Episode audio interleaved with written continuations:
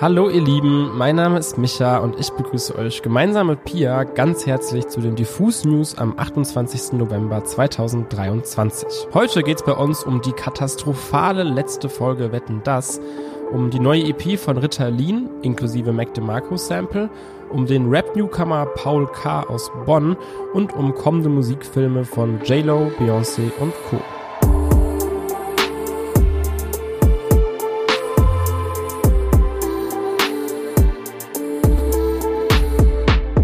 Samstagabend wurde die letzte Wetten das Ausgabe mit Thomas Gottschalk ausgestrahlt. Zu Gast waren neben Matthias Schweighöfer auch Cher und unter anderem Helene Fischer und Shirin David, die ihren gemeinsamen Remix von Atemlos durch die Nacht performten. Ihr habt es vielleicht mitbekommen, Atemlos durch die Nacht feierte nämlich zehnjähriges Jubiläum und zu diesem Anlass hat sich Helene Fischer mit Shirin David zusammengetan und dem Song einen neuen Anstrich verpasst. Eine Entscheidung, die im Netz einen kleinen Shitstorm von Helene Fischer-Fans gegen Shirin David auslöste. Im neuen Remix ist die legendäre Hook von Atemlos natürlich immer noch gleich geblieben, aber mit ein paar empowernden Parts von Shirin erhält der Track plötzlich eine ganz neue Message.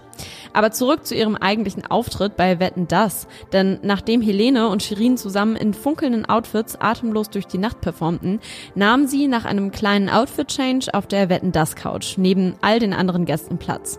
Doch wo nun ein klassischer Showtalk über das gemeinsame Projekt und die Künstlerinnen folgen sollte, stolperte Thomas Gottschalk von einer zweifelhaften Bemerkung in die nächste. Vor allem die Aussage, dass du ein Opernfan bist, hätte ich dir gar nicht angesehen. Ich hätte dir auch die Feministin nicht angesehen zu Shirin David stößt auf Empörung und lässt eine unverzichtbare Gegenfrage stellen, denn wieso denn eigentlich nicht? Ähnlich reagierte auch Shirin David auf das Kommentar und nutzte die Chance für ein Statement und entgegnete mit folgenden Worten. Ich möchte sagen, als Feministin können wir gut aussehen, klug sein, eloquent und wunderschön zugleich. Das eine schließt das andere nicht aus. Was vielen Wetten das Zuschauerinnen vor den Kopf stößt und manche als schnippische Gegenreaktion von Shirin David interpretieren, ist für die Supporterinnen der Rapperin aber keine Überraschung. Shirin steht für sich und auch alle anderen Frauen ein, auch wenn sie Gegenwind von Helene Fischer-Fans oder dem Wetten das Publikum bekommt.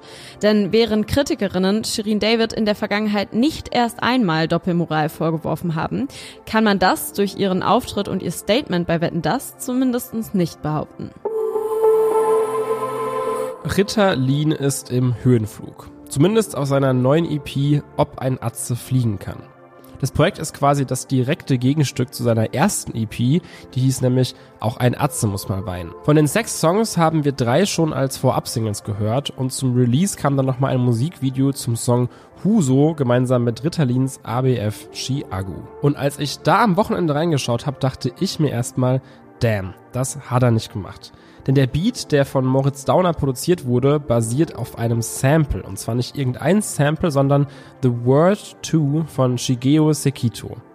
Jetzt denkt ihr euch vielleicht, hä, was will er von mir? Das habe ich noch nie gehört. Und ja, vielleicht habt ihr diesen Song tatsächlich noch nie gehört, aber vielleicht einen anderen Song, der dasselbe Sample verwendet. Und zwar Chamber of Reflection von Mac DeMarco.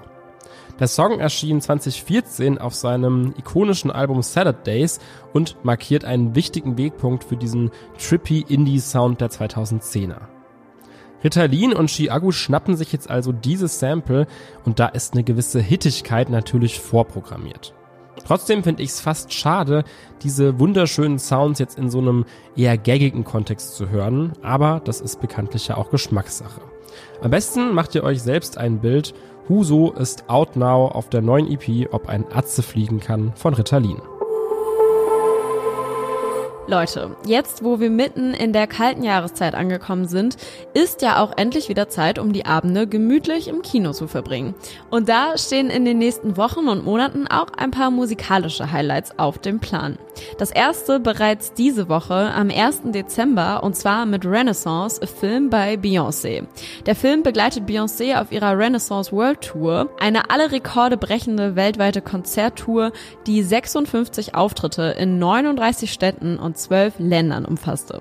Dabei erzählt er die Geschichte der kompletten Tour seit Beginn des Eröffnungskonzerts in Stockholm bis zum großen Finale in Kansas City im US-Bundesstaat Missouri. Weiter geht es am 21. Dezember mit dem nächsten Highlight, Girl You Know It's True, der deutschen Verfilmung des Aufstiegs des Pop-Duos Milli Vanilli. Zur Erinnerung, das Duo erzielte in den 80er Jahren große Erfolge mit Disco-Pop und wurde von Frank Farian produziert. Der wird in dem Film übrigens von Matthias Schweighöfer gespielt. 1990 endete die Karriere von Milli Vanilli jedoch schlagartig, als bekannt wird, dass die beiden keines ihrer Lieder selbst gesungen hatten, sondern lediglich per Playback abgespielte, von anderen Künstlern eingesungene Lieder tänzerisch begleiteten und synchron dazu die Lippen bewegten. Über den Aufstieg sowie den Fall und den Umgang mit dem Skandal erfahrt ihr dann mehr in Girl You Know It's True ab dem 21. Dezember.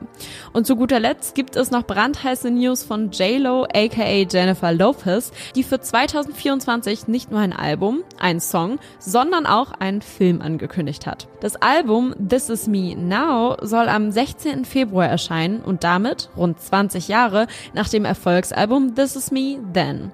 Als erste Single soll bereits am 10. Januar der Song Can't Get Enough herauskommen. Gemeinsam mit dem Album soll dann im Februar auch der gleichnamige Film veröffentlicht werden, der wiederum ein Porträt über das Leben und die Karriere der Musikerin sein wird. Sieht also so aus, als würde sich der Kinobesuch in den nächsten Monaten vor allem für Musikfans lohnen. Zum Schluss gibt's wie jeden Dienstag eine Newcomer-Empfehlung. Und diesmal wenden wir den Blick nach Westen, nach Bonn, auf die alte Hauptstadt. Hier lebt Paul K. Und Paul K. hat am Freitag sein Debütalbum veröffentlicht und ich sag's euch ganz ehrlich, ich höre seitdem quasi fast nichts anderes mehr. Diamant im Dreck heißt das Projekt und hier erzählt Paul K. ziemlich glaubwürdig von seiner Lebensrealität. Aus der Perspektive von einem jungen Rap-Talent, das es noch nicht ganz nach oben geschafft hat, aber diesen Weg mit viel Herzblut beschreitet.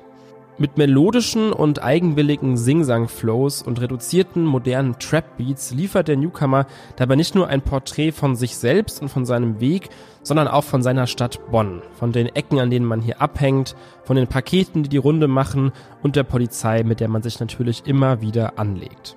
Dabei hat Paul eine ziemlich einprägsame Stimme, die immer so ein bisschen klagend und leidend klingt. Aber das passt auch perfekt zu diesem Real Talk, den er abliefert. Einer, der das Talent von Paul K. schon früh gesehen hat, war übrigens Reezy. Er war ja selber noch vor ein paar Jahren Newcomer, inzwischen hat er aber sein eigenes Label Teenager Forever und hat hier am 24.11.2022 Paul K. unter Vertrag genommen. Also ganz genau ein Jahr vor dem Release Day von Diamant im Dreck. Ich glaube, das war für beide Parteien eine sehr gute Entscheidung, denn von diesem Typen werden wir noch viel hören. Das war's an der Stelle mit den Diffus News am Dienstag. Vergesst an dieser Stelle natürlich nicht, diesen Podcast hier zu abonnieren und uns auch auf allen anderen Plattformen wie TikTok, YouTube oder Instagram zu folgen, um keine weiteren News mehr aus der Popkulturwelt zu verpassen. Wir hören uns dann am nächsten Freitag wieder.